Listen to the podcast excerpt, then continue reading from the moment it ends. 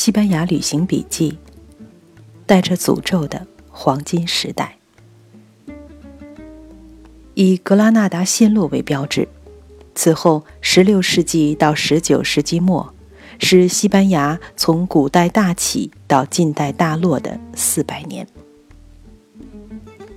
在对格拉纳达最后围城的营帐里，充满梦想的、野心勃勃的哥伦布拜见了西班牙君主费尔南多和伊莎贝拉。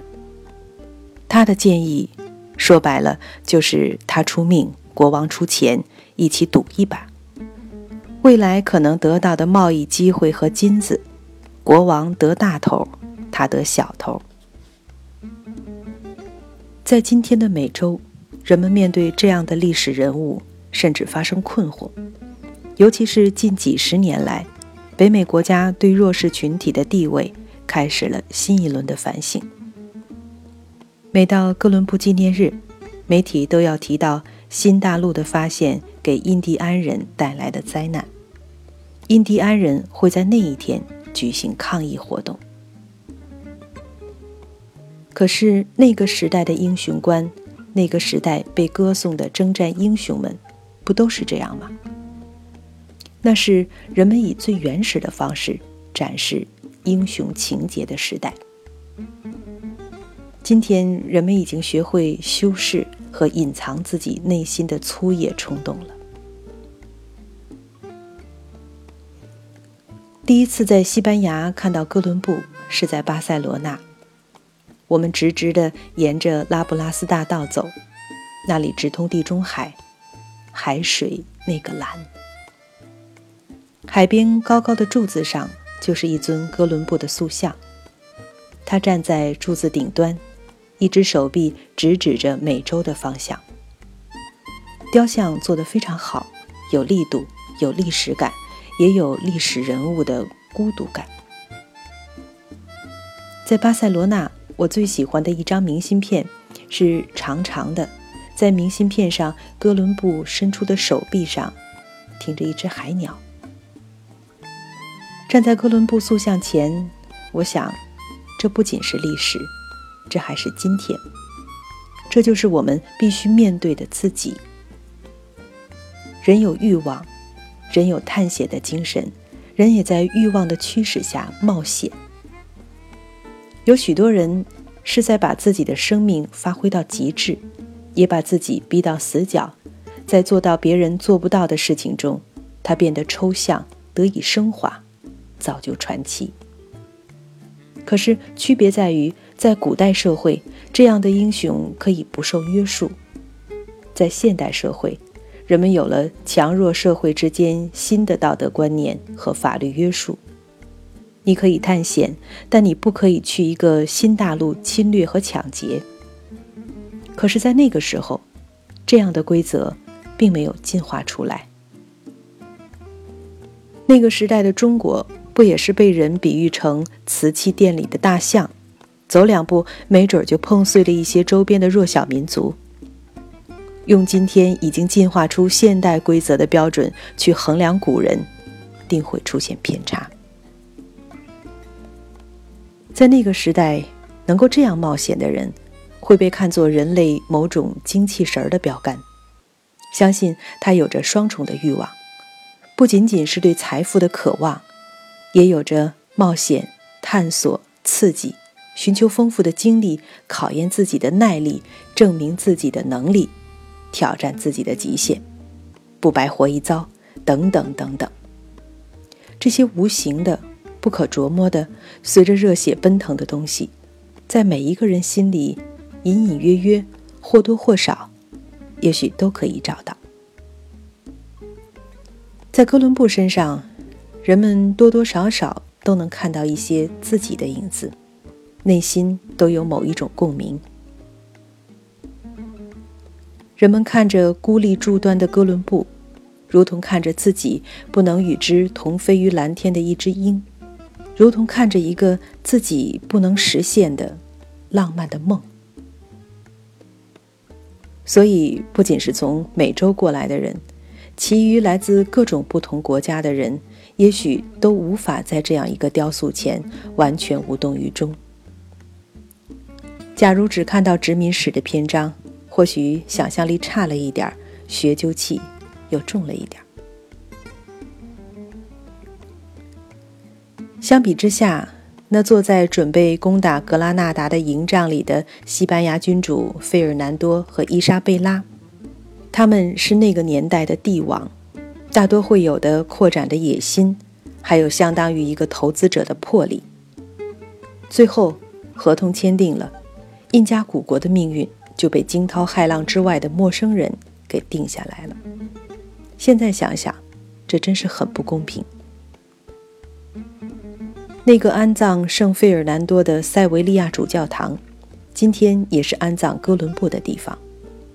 在塞维利亚主教堂里，哥伦布的墓很特别。在墓的平台上是一个雕塑群，四个盛装的西班牙男子，戴着冠冕，举着长杖，抬着哥伦布满是雕饰的棺木。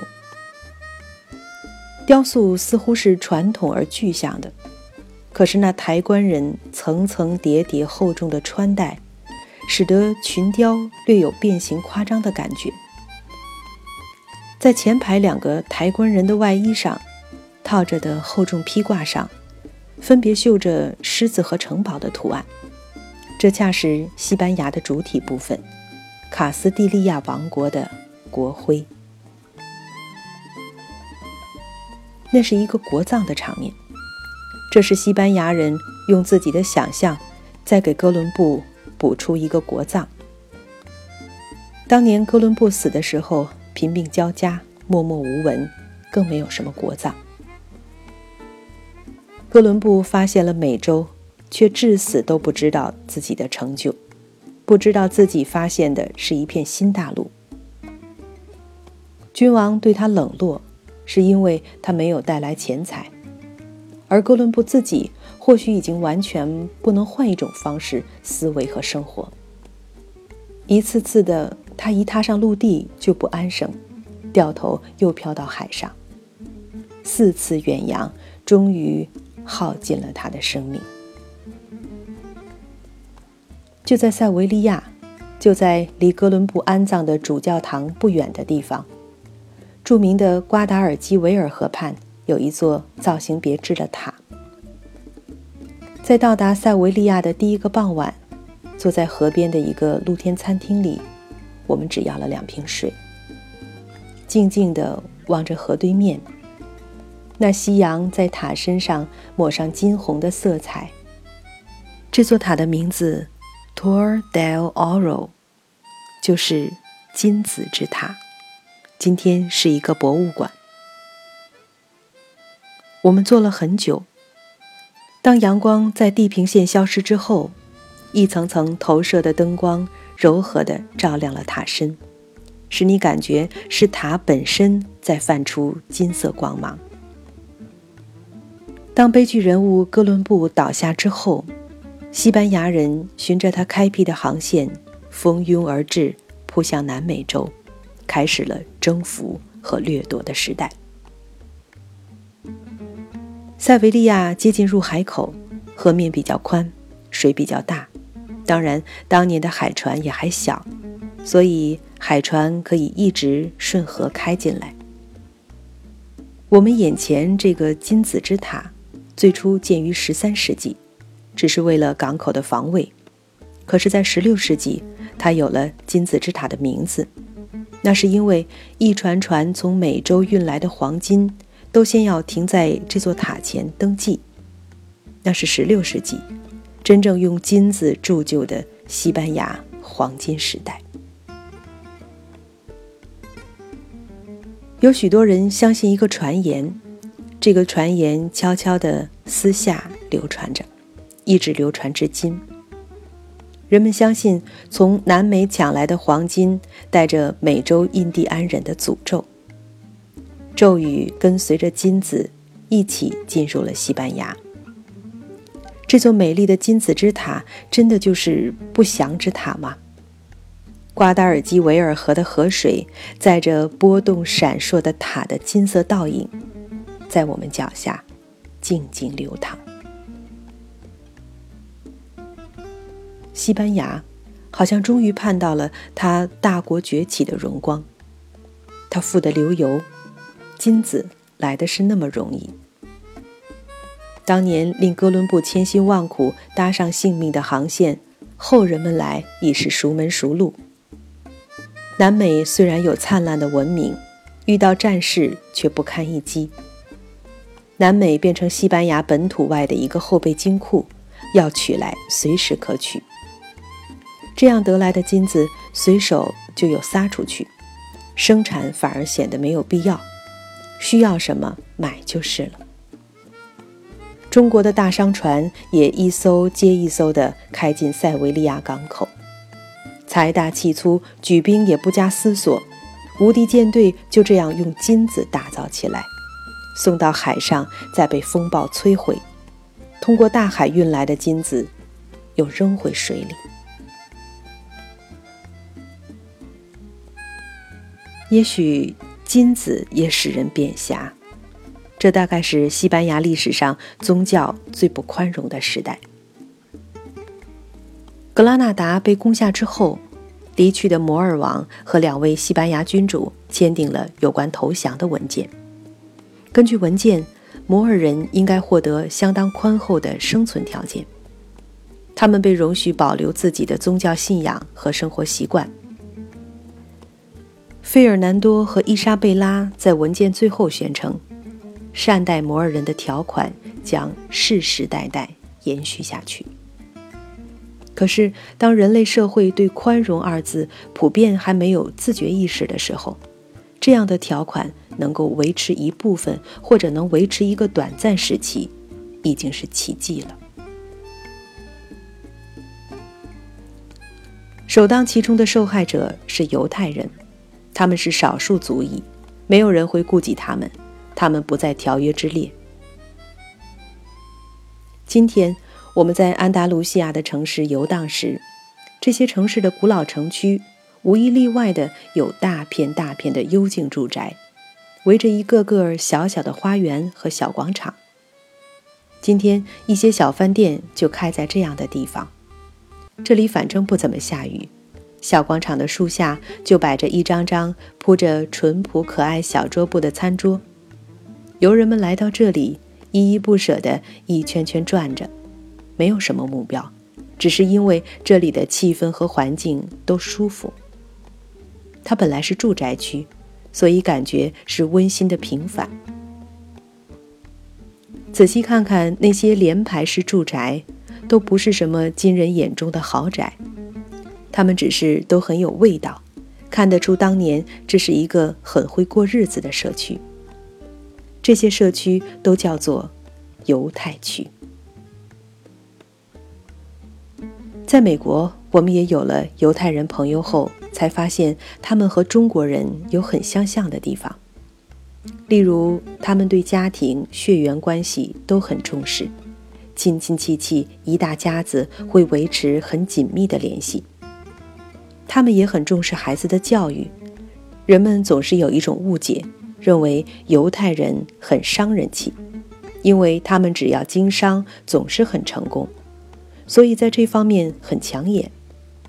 其实，在犹太人的传统文化中，他们非常重视人文方面的成就，甚至很多家庭对经商有偏见，就是说，假如家里的孩子经商成功，大家固然很高兴。可是总觉得还缺了什么，唯有在这个家庭出了一个教授、一个医生、一个学者的时候，他们才觉得是光宗耀祖了。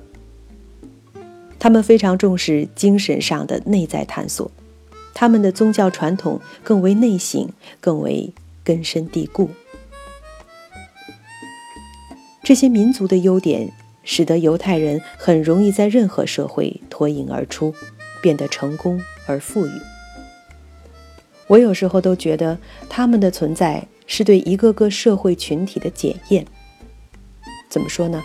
常常是这样：当一个社会发展的时候，社会需要犹太人的智慧和努力；而当社会发展起来之后，犹太人的富裕又开始遭人记恨。人是多么可怜的一种造物，以致犹太人千年来几乎被全世界驱赶，终于在纳粹的迫害中几近灭绝。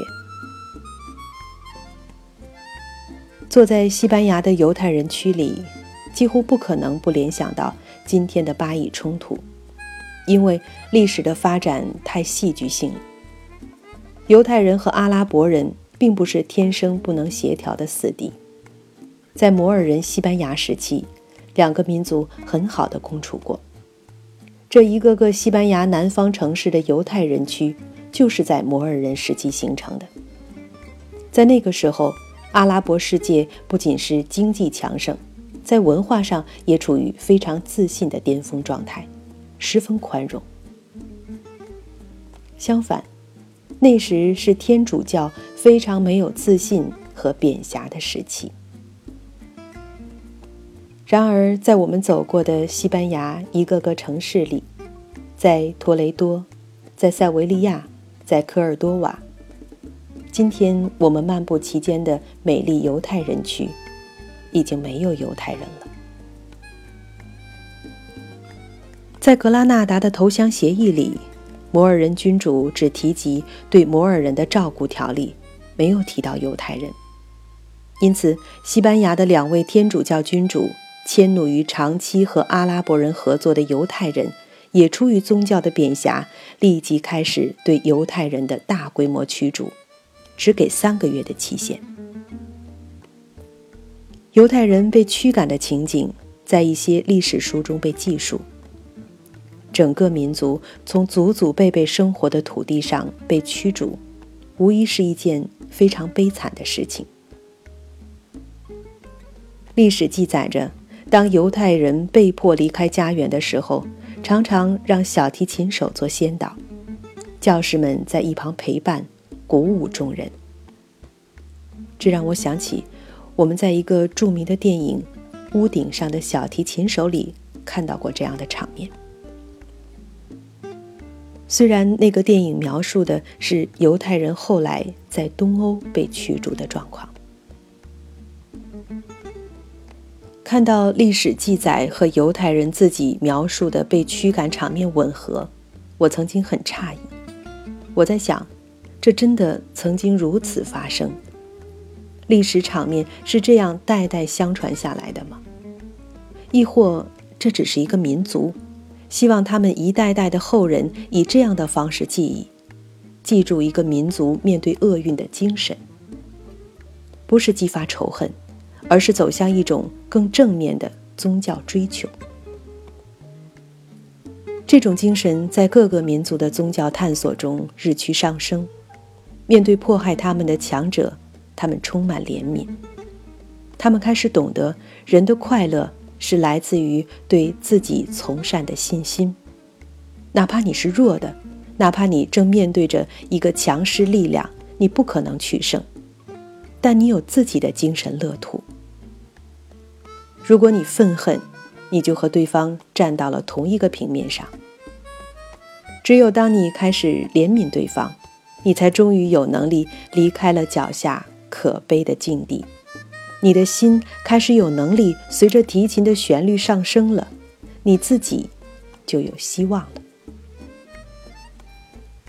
人对宗教的寻求，正是循着这样一条路径在走。当一个民族有这样的精神，一个民族就有希望了。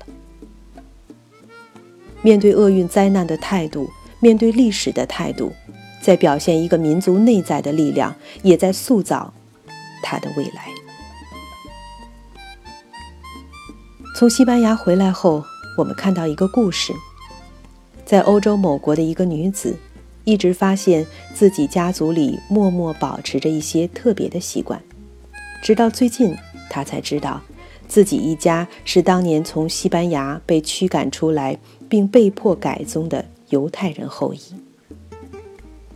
犹太民族在这个世界上持续不安全的境遇，使得那种恐惧一直传承下来。他们悄悄带领自己的孩子维持犹太人的一些宗教习俗，每一代人直到老人去世前才敢告诉下一代，他们是犹太人。秘密就这样一代代传下来。现在得知家族真相后，这位女士才鼓起勇气去犹太教堂回归。这样的真实故事也近似的发生在美国前国务卿奥尔布莱特身上。他在获得总统任命之后，才惊讶地从无孔不入挖掘新闻的记者那里得知，自己其实是一个犹太人。这批在一四九二年以后从西班牙被驱离的犹太人，成为犹太人中非常特殊的一群。他们的后裔今天有整整两百万人，仍然代代相传地讲着一种古老的犹太人方言，被称为塞法丁人。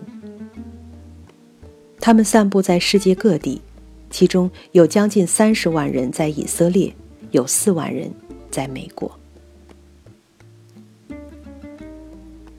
摩尔君主在格拉纳达投降前的协议，使得西班牙对摩尔人的驱赶比对于犹太人的驱赶整整晚了一百年。这个时候，他们被称为摩里斯科，那是对已经改信天主教的摩尔人的称呼。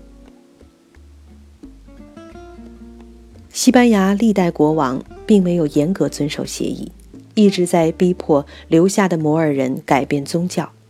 最后引起了两次暴动，成为一百年后驱赶摩尔人的重要起因。宗教政治纠葛的最大受害者是被波及的只想平安度日的百姓。十七世纪初被驱赶的摩里斯科有二十万人。